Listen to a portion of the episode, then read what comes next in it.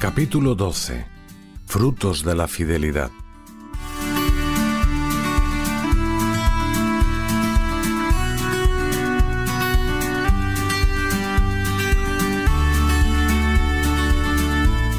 El libro de los Salmos arranca con un canto a la fecundidad de quien procura ser fiel a Dios y a su ley y no se deja llevar por el ambiente que promueven los impíos.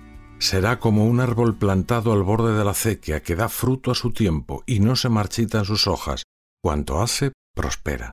En realidad se trata de una enseñanza constante en la Escritura. El hombre fiel será muy alabado. Quien siembra justicia tendrá recompensa segura. Todas las obras de Dios son fecundas, como lo son las vidas de quienes responden a su llamada. El Señor lo recordó a los apóstoles en la última cena. Yo os he elegido a vosotros y os he destinado para que vayáis y deis fruto y vuestro fruto permanezca. Lo único que nos pide es que permanezcamos unidos a Él como los sarmientos a la vid, pues el que permanece en mí y yo en Él, ese da mucho fruto. A lo largo de los siglos, los santos han experimentado igualmente la generosidad de Dios. Santa Teresa, por ejemplo, escribía No suele Su Majestad pagar mal la posada si le hacen buen hospedaje. A quienes le son fieles les ha prometido que los recibirá en su reino con palabras llenas de cariño. Muy bien, siervo bueno y fiel. Como has sido fiel en lo poco, yo te confiaré lo mucho. Entra en la alegría de tu Señor. Sin embargo, Dios no espera al cielo para premiar a sus hijos, sino que ya en esta vida los va introduciendo en esa alegría divina con muchas bendiciones, con frutos de santidad y virtudes, sacando lo mejor de cada persona y de sus talentos, ayudándonos a no detenernos demasiado en nuestra fragilidad y a confiar cada vez más en el poder de Dios. Además, a través de sus hijos, el Señor bendice también a quienes los rodean. Dios se goza en ello porque en esto es glorificado mi Padre, en que deis mucho fruto. Vamos a repasar en estas páginas algunos frutos que produce nuestra fidelidad, tanto en nuestra vida como en la de los demás. Ojalá estos frutos y muchos otros que solo Dios conoce nos estimulen a no interrumpir nunca la acción de gracias a Dios por sus cuidados y su cercanía. También así aprenderemos a disfrutar cada día más de ese amor.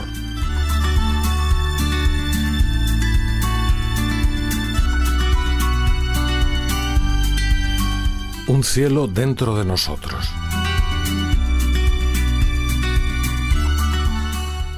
Tan solo unas semanas antes de marcharse al cielo, decía San José María a un grupo de hijos suyos, Ha querido el Señor depositar en nosotros un tesoro riquísimo. En nosotros habita Dios, Señor nuestro, con toda su grandeza. En nuestros corazones hay habitualmente un cielo. El Señor lo había prometido a los apóstoles. Si alguno me ama, guardará mi palabra, y mi Padre le amará, y vendremos a él y haremos morada en él. Este es el principal don que Dios nos ofrece, su amistad y su presencia en nosotros. Cada día podemos contemplar con ojos nuevos en la oración esta verdad de la presencia divina en nosotros y cuidarla en nuestra memoria.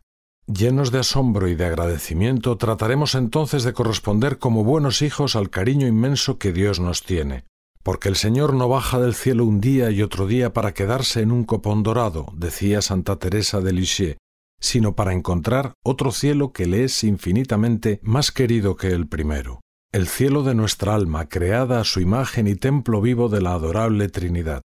Solo con este regalo divino podemos sentirnos infinitamente pagados y también seguros de la alegría que damos a Dios con nuestra fidelidad.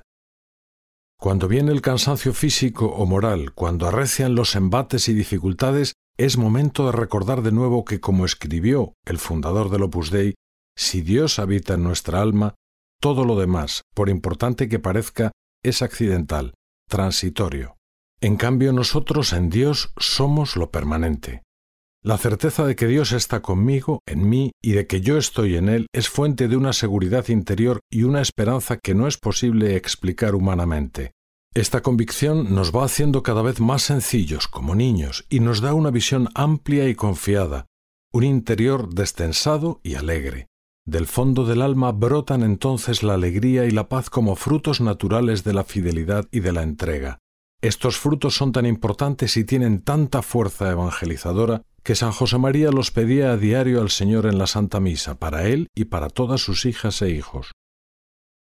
Tenemos un cielo dentro de nosotros para llevarlo a todas partes, a nuestra casa, al lugar de trabajo, al descanso, a las reuniones con los amigos. En nuestros días, dice Monseñor Ocariz, en los que se percibe frecuentemente una ausencia de paz en la vida social, en el trabajo, en la vida familiar, es cada vez más necesario que los cristianos seamos, con expresión de San José María, sembradores de paz y de alegría. Sabemos por experiencia que esa paz y esa alegría no son nuestras. Por eso procuramos cultivar la presencia de Dios en nuestros corazones para que sea Él quien nos colme y quien comunique sus dones a quienes nos rodean.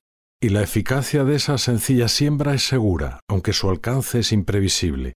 La paz del mundo quizá depende más de nuestras disposiciones personales, ordinarias y perseverantes, por sonreír, perdonar y quitarnos importancia, que de las grandes negociaciones entre los estados, por muy importantes que sean.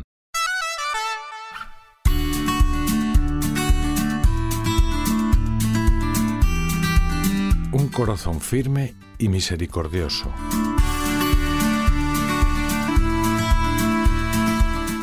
Cuando dejamos que la presencia de Dios arraigue y fructifique en nosotros, en cierto modo, eso es la fidelidad, adquirimos progresivamente una firmeza interior desde la que se hace posible ser pacientes y mansos ante las contrariedades, los imprevistos, las situaciones molestas, nuestros propios límites y los de los demás.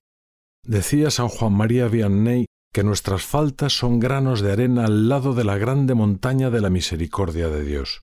Esta convicción permite reaccionar cada vez más como Dios reacciona ante las mismas personas y circunstancias, con mansedumbre y misericordia, sin inquietarnos cuando no responden a nuestras previsiones y gustos inmediatos. Descubrimos, en definitiva, con San José María, que todos los sucesos son de alguna forma vehículos de la voluntad divina y deben ser recibidos con respeto y amor, con alegría y paz. De este modo, poco a poco adquirimos una mayor facilidad para rezar, disculpar y perdonar, como hace el Señor, y recuperamos pronto la paz si la perdemos. En ocasiones puede parecernos pusilánime esta disposición a cultivar la mansedumbre y la misericordia en nuestro corazón ante las miserias ajenas que nos parecen denunciables o ante la malicia de algunos que pretenden hacer daño.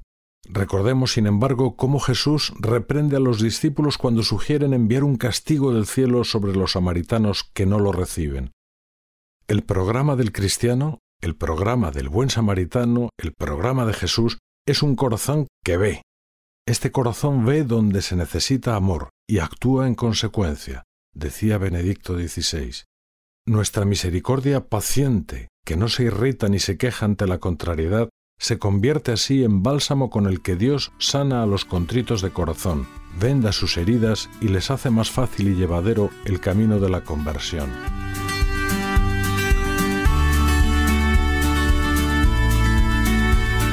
Tu Padre que ve en lo escondido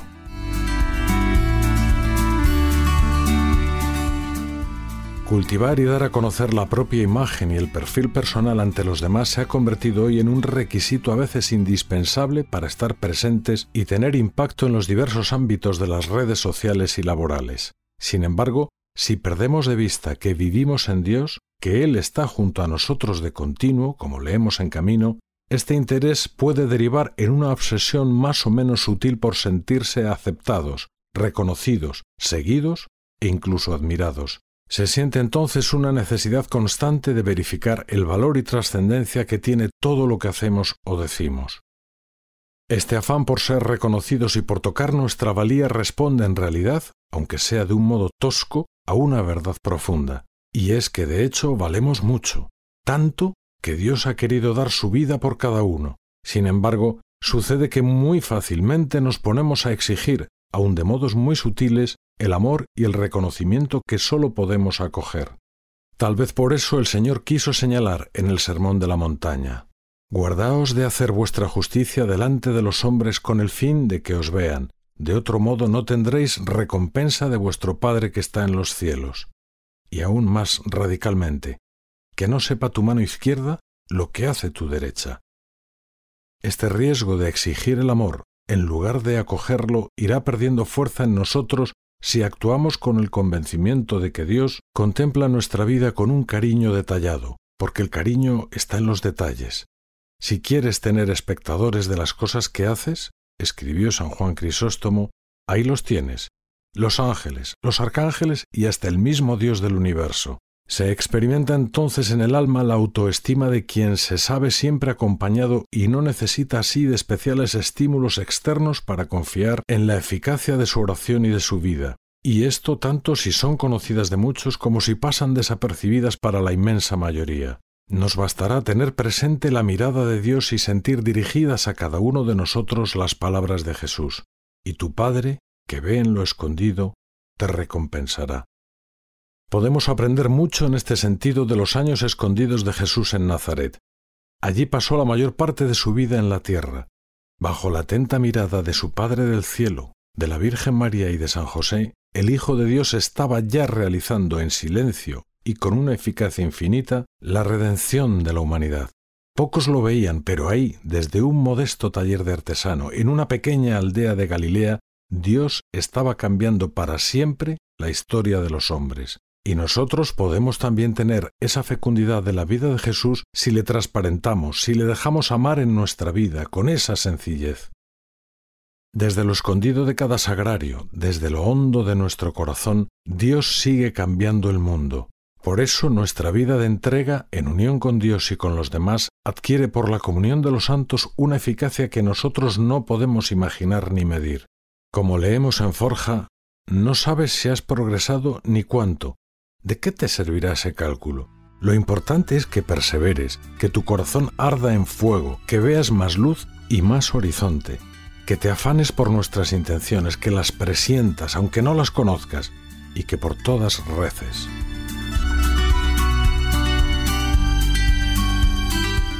Dios es el de siempre.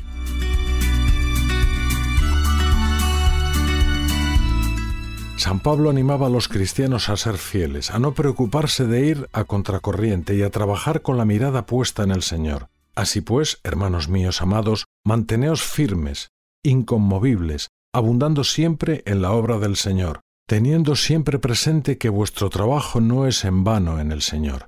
San José María repetía de diversas maneras la misma exhortación del apóstol.